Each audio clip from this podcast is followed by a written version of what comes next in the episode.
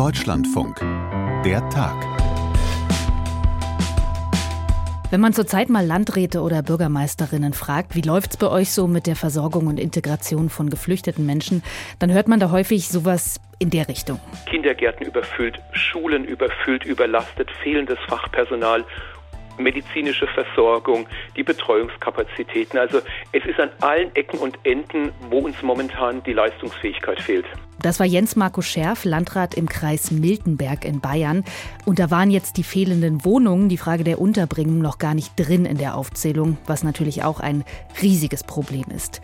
Bundesinnenministerin Nancy Faeser hatte heute Vertreter von Ländern und Kommunen zum Flüchtlingsgipfel eingeladen. Aber wenn es an so vielen Ecken hakt und knapp ist, dann stellt sich natürlich die Frage, können da wirklich bei so einem Gipfel in ein paar Stunden echte Lösungen gefunden werden? Weil es uns nichts bringt, wenn wir wieder einen folgenlosen Gipfel Gipfel oder wie auch immer man das jetzt nennen mag, wie wir es schon mal im Herbst hatten, wo es einfach nur ein paar Absichtserklärungen, ein paar schöne Überschriften für die Medien gibt. Das war nochmal der Landrat aus Bayern. Geredet wurde heute auf jeden Fall, aber ist da auch was bei rumgekommen? Und wenn ja, in welche Richtung? Gibt es mehr Geld oder läuft es am Ende vor allem darauf hinaus, die Zahlen zu drücken, sprich mehr abschotten, mehr abschieben. Darüber sprechen wir gleich. Und dann klären wir, was die Polizei eigentlich in Sachen automatisierter Datenanalyse darf und was sie nicht darf, beziehungsweise geklärt hat das heute das Bundesverfassungsgericht und die Richter haben gesagt, na, so einfach, wie sich das einige Bundesländer gerade machen, geht's auf jeden Fall nicht. Da ist die Gefahr zu groß, dass massenhaft sensible Daten auch von unbescholtenen Bürgern ins Visier kommen. Das alles heute in der Tag am 16. Februar 2023. Ich bin Josephine Schulz. Hallo. Also wir haben in, den, in ganzen, in dem ganzen Thema äh, Migration und, und Flüchtlingsaufnahme einen ziemlich starken Dissens zwischen Kommunen, Ländern auf der einen Seite und dem Bund auf der anderen Seite. Irgendwie finden wir nicht zusammen bei der Frage, wie hoch ist die Aufnahmefähigkeit, die Leistungsfähigkeit, auch die gesellschaftliche Akzeptanz. Das war der sächsische Innenminister Armin Schuster heute früh bei uns im Deutschlandfunk. Also er hat das gesagt vor dem Flüchtlingsgipfel. Und kleiner Spoiler, nach allem, was ich gelesen und gesehen habe in den letzten Stunden und Minuten, würde ich mal tippen, diese Einschätzung hat sich nach dem Flüchtlingsgipfel bei Innenministerin Nancy Faeser nicht so wirklich grundlegend geändert. Ist jetzt nur eine Vermutung. Panayotis Gavrilis kann das alles besser erzählen, weil er die Pressekonferenz nach dem Gipfel verfolgt hat und weil er sich sowieso bei uns im Hauptstadtstudio viel mit dem Thema Flucht und Asyl beschäftigt. Hi Panayotis. Hallo. Wir haben jetzt ewig gewartet, bis die Pressekonferenz endlich angefangen hat und haben unser Gespräch immer wieder verschoben. Wenn die jetzt schon so lange geredet haben, ist dann da wenigstens auch was Substanzielles bei rumgekommen? Also richtig handfeste Ergebnisse, die du jetzt präsentieren kannst? Ja, kommt drauf an, wen man fragt. Ähm, also wenn man jetzt zum Beispiel den Präsidenten des Deutschen Landkreistages, Reinhard Sager, fragt, der würde sagen, nö. Wenn man jetzt die Bundesinnenministerin Nancy Faeser fragt, dann würde sie sagen, ja. Ähm, ich fange vielleicht hinten an. Also Nancy Faeser, sie hat gesagt, wir arbeiten eng zusammen. Sie hat ein sogenanntes Dashboard zum Migrationsgeschehen angekündigt. Also wir erinnern uns an eine Art ja, Live-View, was gerade für Zahlen aufploppen, ähnlich wie bei der Corona-Pandemie, also so eine Art Dashboard, mhm. so eine mhm. Übersicht. Und sie hat dann Arbeitsgruppen angekündigt, unter anderem für die Bereiche Unterbringung, Finanzen, Entlastung der Ausländerbehörden und äh, dann Integration, alles was Sprachkurse angeht und aber auch das, die vierte Arbeitsgruppe Begrenzung irreguläre Migration und Rückführung. Also das sollen feste Arbeitsgruppen sein zwischen Bund, Ländern und Kommunen.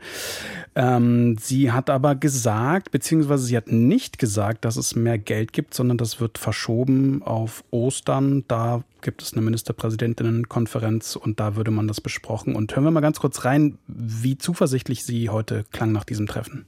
Das wichtigste Ergebnis unserer heutigen Beratung ist aber, dass Bund, Länder und Kommunen eng abgestimmt arbeiten. Wir stehen Seite an Seite, um die großen Herausforderungen zu meistern. Wir schultern gemeinsam den großen humanitären Kraftakt, inzwischen 1.062.000 Geflüchtete aus der Ukraine alleine in Deutschland zu versorgen. Ja, und diese Pressekonferenz war schon ein wenig bemerkenswert, weil ähm, ich habe ihn angesprochen, Reinhard Sage, der mhm. saß im Prinzip neben ihr und der war gar nicht so erfreut über die Ergebnisse ähm, und hat dann Folgendes gesagt und ist dann auch gleich in die Vollen gegangen mit der Kritik. Es hat aber mir deutlich gemacht, dass es richtig gewesen wäre, dass der Bundeskanzler zu einer Besprechung eingeladen hätte. Dies ist überfällig. Das ist unsere Position und auch die vieler kommunaler Verantwortlicher. Die Länge der Sitzung dürfen Sie nicht so verstehen, äh, dass wir auch entsprechend vier Stunden hervorragende Ergebnisse produziert haben. Das ist leider nicht der Fall. Ja, Reinhard Sager mit deutlicher Kritik. Ähm, auch Peter Beuth, der hessische Innenminister, auch CDU, appellierte darauf, dass man mehr ähm, für Rückführungen tun müsse, mehr und besser Europas Grenzen schützen müsse. Das hat die Innenministerin auch angekündigt. Aber man kann sagen, so ein durchwachsenes Ergebnis. Also es gibt nicht die, sozusagen das super Ergebnis in Anführungsstrichen, mhm. sondern es kommt jetzt auf die Umsetzung, wie es so schön heißt, an. Eine Frage, die mir gerade gekommen ist, als du den Ton von Saga eingespielt hast, weil mhm. es ja auch im Vorfeld immer mal hieß, das Thema muss jetzt Chefsache werden. Was genau wäre dann besser, wenn Olaf Scholz einladen würde? Also was würden die sich davon erhoffen? Ich glaube, das wäre im Prinzip eine ja, etwas Symbolisches. Also, dass der Bundeskanzler es einfach zur Chefsache macht, ins Bundeskanzleramt einlädt. Er hat gesagt, er respektiert die Einladung von der Bundesinnenministerin, aber das Thema aus seiner Sicht ist so groß, das muss auch auf die größte Ebene und ins Bundeskanzleramt. Und das war im Prinzip auch sein Eingangsstatement, äh, in dem er gesagt hat, danke für die Einladung, aber eigentlich hätten wir es gerne anders gehabt, ähm, einfach um diesem Thema noch eine größere Bedeutung zu geben. Aber es ist jetzt eben auf Bundesinnenministerin-Ebene geblieben. Aber wer weiß, vielleicht kommt ja der Kanzler und mhm. sagt so, ich mache es jetzt zur Chefsache. Aber das heißt, wenn ich dich jetzt richtig verstanden habe, sind die Bundesländer und Kommunen jetzt nach diesem Gipfel schon ziemlich enttäuscht und frustriert, weil enger zusammenarbeiten, Arbeitskreise gründen. Das klingt jetzt erstmal nicht so, als wäre das die konkrete Lösung für morgen für den ganzen Strauß an Problemen von Kitaplätzen über Schulplätzen bis Wohnungen und so weiter. Ja, Andi Grote zum Beispiel, der Innenminister aus Hamburg, SPD, also Nancy Fasers Parteifreund, der klang dann wiederum ein bisschen optimistischer und sagte, ja, es ist eine gute Grundlage und so weiter. Und Peter Beuth, eben CDU in Hessen, Innenminister, der sagt eben, das reicht hier alles nicht aus, sinngemäß. Ähm, äh, klar gibt es nach wie vor Unmut. Und es ist auch allen klar, dass man diese in Anführungsstrichen Herausforderungen, Probleme nicht von heute auf morgen lösen kann. Ähm, es geht, und das war eine zentrale Frage, wenn man sich zum Beispiel die Finanzen anguckt, da hat die Bundesinnenministerin gesagt, 3,5 Milliarden Euro gab es äh, im vergangenen Jahr. In diesem Jahr sind es 2,75 Milliarden Euro. Und ähm, der Andi Grote von der SPD in Hamburg, Innensenator, der hat halt gesagt, naja, der Fahrplan ist ja vereinbart und es kann ja nicht sein, dass alle zwei Wochen sozusagen neue Forderungen kommen, äh, gerade aus den Kommunen, die eben sagen, wir brauchen mehr Geld. Mhm. Und Reinhard Sager, ähm, der sagt, naja, ähm, sorry, wir sind da nicht weitergekommen und der Bund hat auch deutlich gemacht, äh, wir sind nicht bereit, äh, die Kommunen äh, zu unterstützen. Das war seine Kritik und sagt, ähm, im Prinzip fordert er, so habe ich ihn verstanden, dass der Bund ähm, ja, die Unterkunftskosten vollständig übernimmt. Das hat der Bund, glaube ich, 2017 bis 2021 getan und dann eben nicht mehr komplett.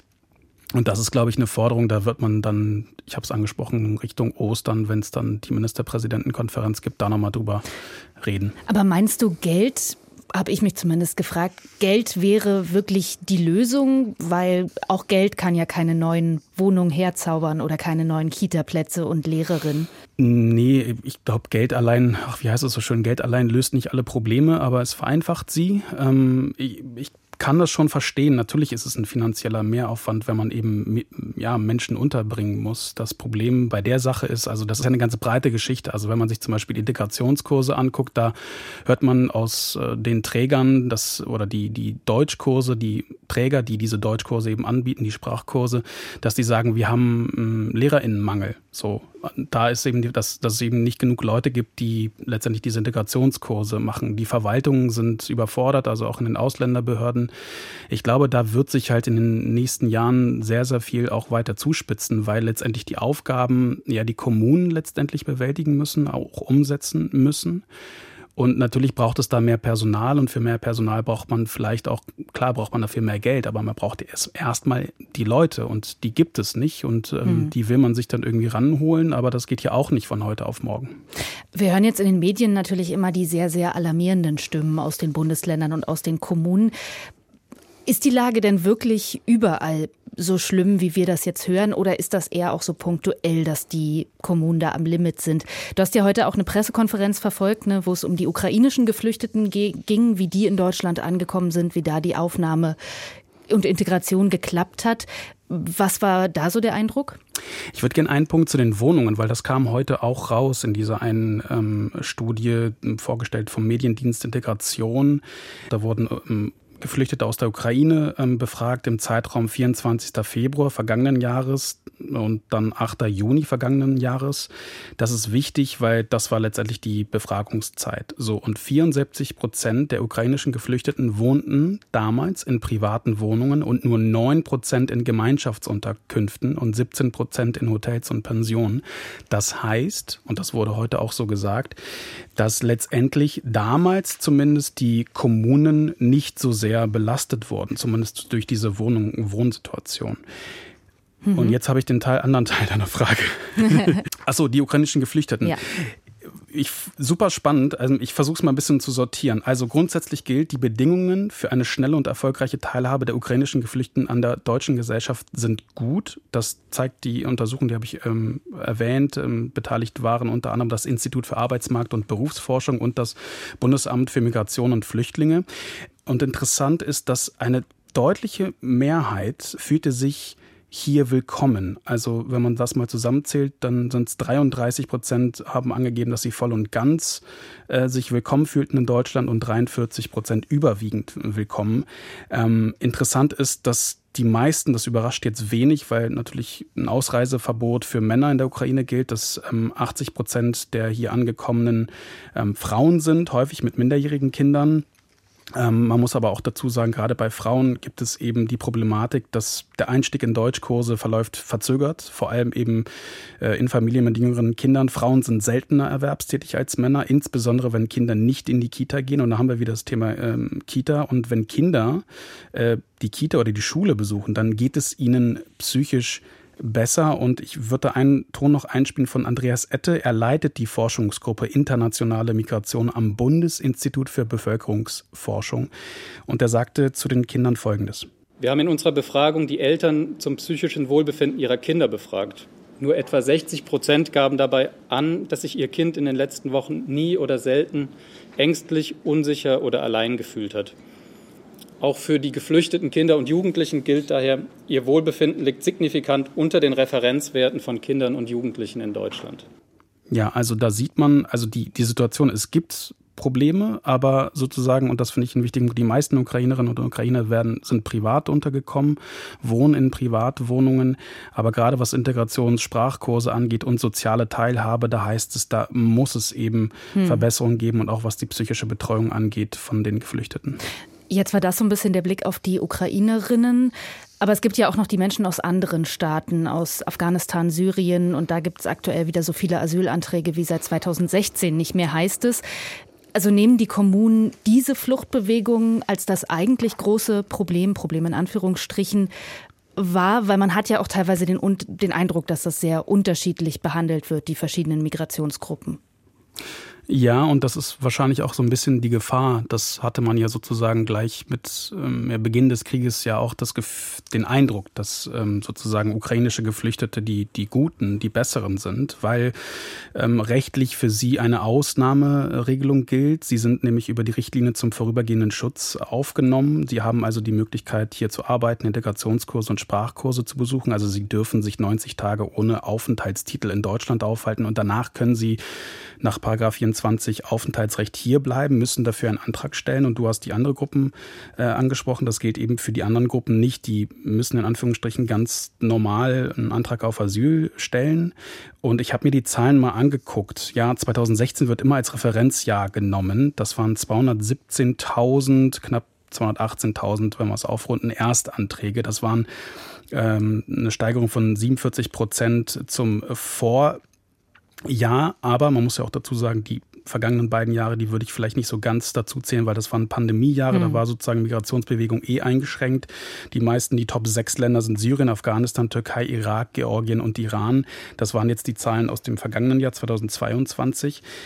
Also die Zahlen sind sozusagen seit 2016 waren sie nicht mehr so hoch, aber wenn man sich 2015 waren es 441.000, 2016 waren es 722.000, 2017 um die 200.000. Also ich würde jetzt mal ganz vorsichtig sagen, ähm, natürlich gibt es da auch ein, immer ein politisches Kalkül, aus diesen Zahlen einen Alarmismus draus zu drehen. Ähm, klar gibt es Herausforderungen und Probleme in den Kommunen, die natürlich gelöst werden müssen, weil natürlich einfach viel, viel mehr Menschen hier wohnen und die müssen irgendwie unterkommen, die müssen arbeiten, damit sie sich selbst versorgen können. Und das ist eine Herausforderung. Allerdings sehe ich jetzt erstmal aus diesen ersten ja, nackten Zahlen, was die Asylstatistik angeht, die Erstanträge würde ich jetzt mal behaupten, ähm, hm. nicht so diesen Appell. Also man hm. muss halt gucken, wie sich die Zahlen weiterentwickeln. Ich würde nochmal Sachsens Innenminister Armin Schuster ansprechen. Der war heute Morgen bei uns im Deutschlandfunk und der sagt eben, dass die Zahlen dramatisch sind. Und seine Meinung ist, man muss die Flucht nach Deutschland jetzt wieder begrenzen, also mehr abschieben, weniger Leute reinlassen. Und er hat das Gefühl, die Bundesregierung ist dazu liberal, was die Aufnahme angeht.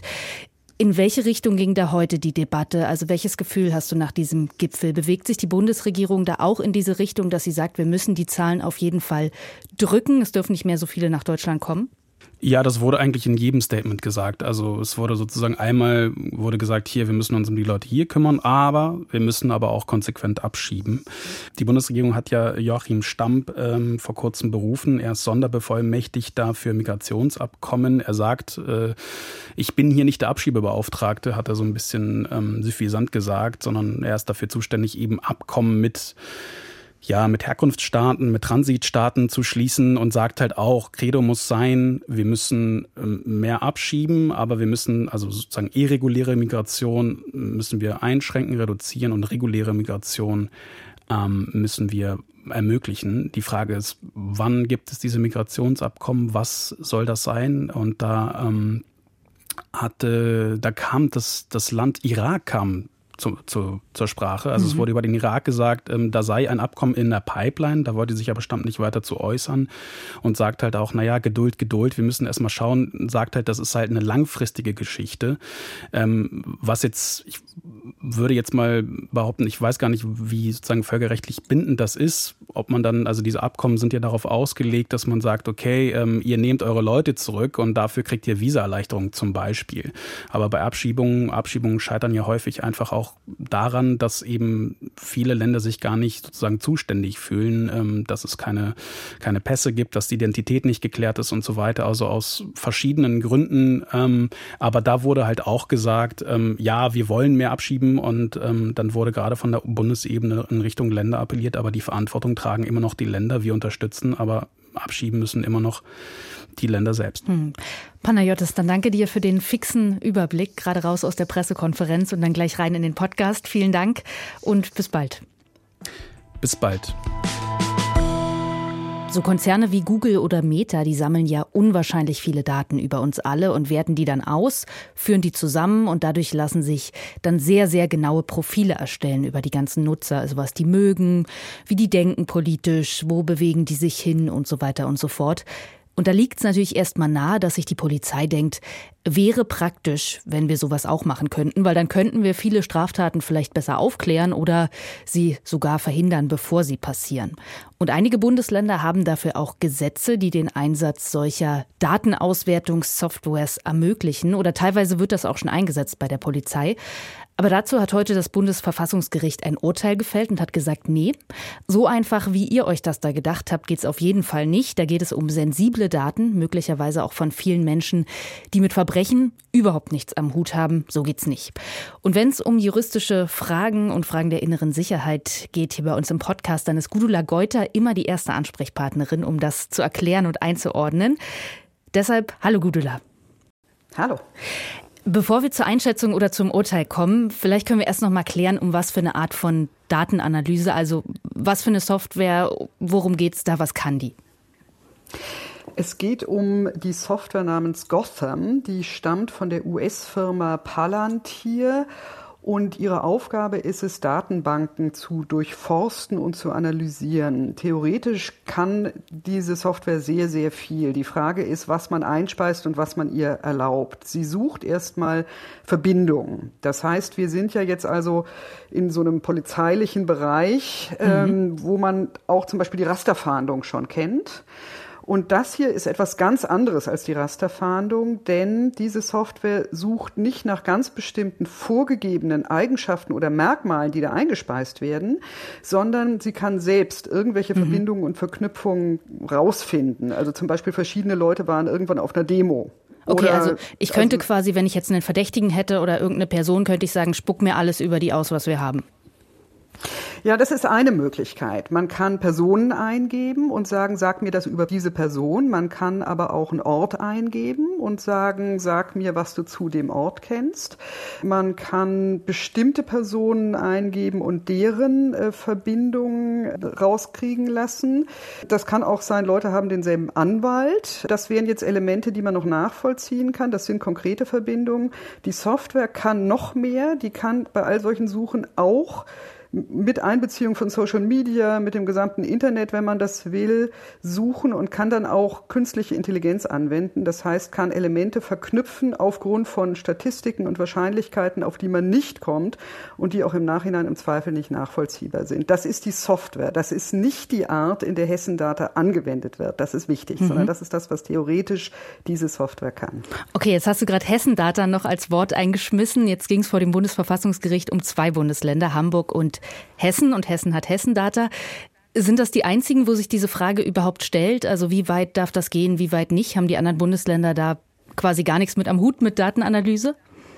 Nein, also erstmal Hamburg hat das noch nicht. Hamburg hat das nur im Gesetz stehen. Hessen wendet das an und zwar schon länger als diese vier Jahre, seit das Gesetz gilt. In Nordrhein-Westfalen gilt das auch schon.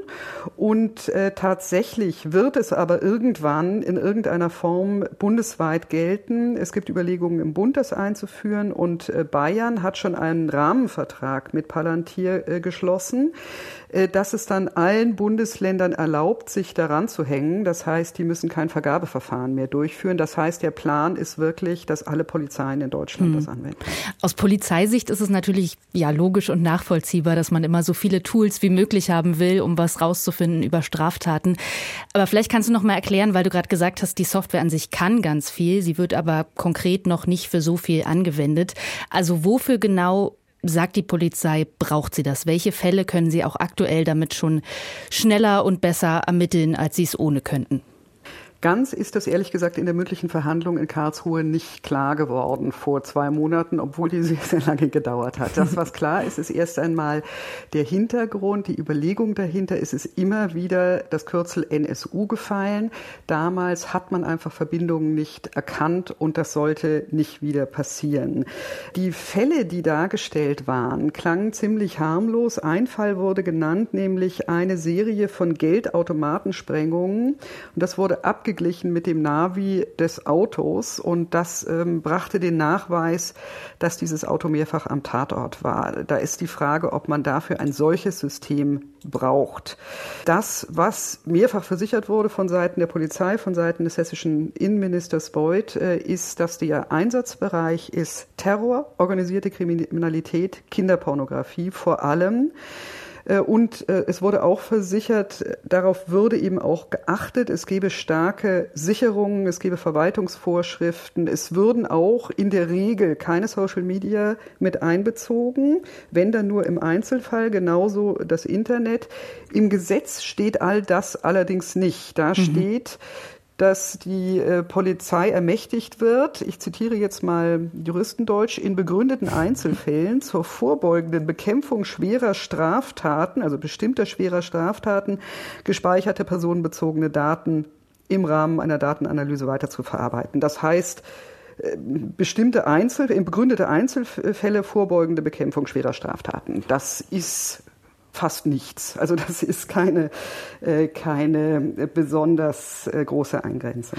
Okay, aber das heißt, wenn ich dich richtig verstehe, dann ist das in der Praxis bisher so, dass Sie erstmal nur Daten nutzen, die Sie sowieso haben oder die Sie sowieso abfragen dürften und die Software erleichtert sozusagen, die dann alle zu vergleichen, dass man nicht mehr 20 Excel-Tabellen nebeneinander legen muss und das händisch machen muss. Jein. Äh, wenn man weiß, wonach man sucht, dann ist es genau das. Dann geht es eben nur darum, dass man bei einer Flut von Daten nicht mehr das raussuchen muss, was man händisch so schnell nicht schaffen würde. Wenn man nicht so ganz genau sucht, wie eben in unserem Fall der Abgleich von ganz bestimmten äh, Tatorten mit ganz bestimmten Navi-Daten. Ähm, wenn man nicht so konkret sucht, äh, dann kann so eine Software natürlich viel, viel mehr, als man händisch jemals können würde.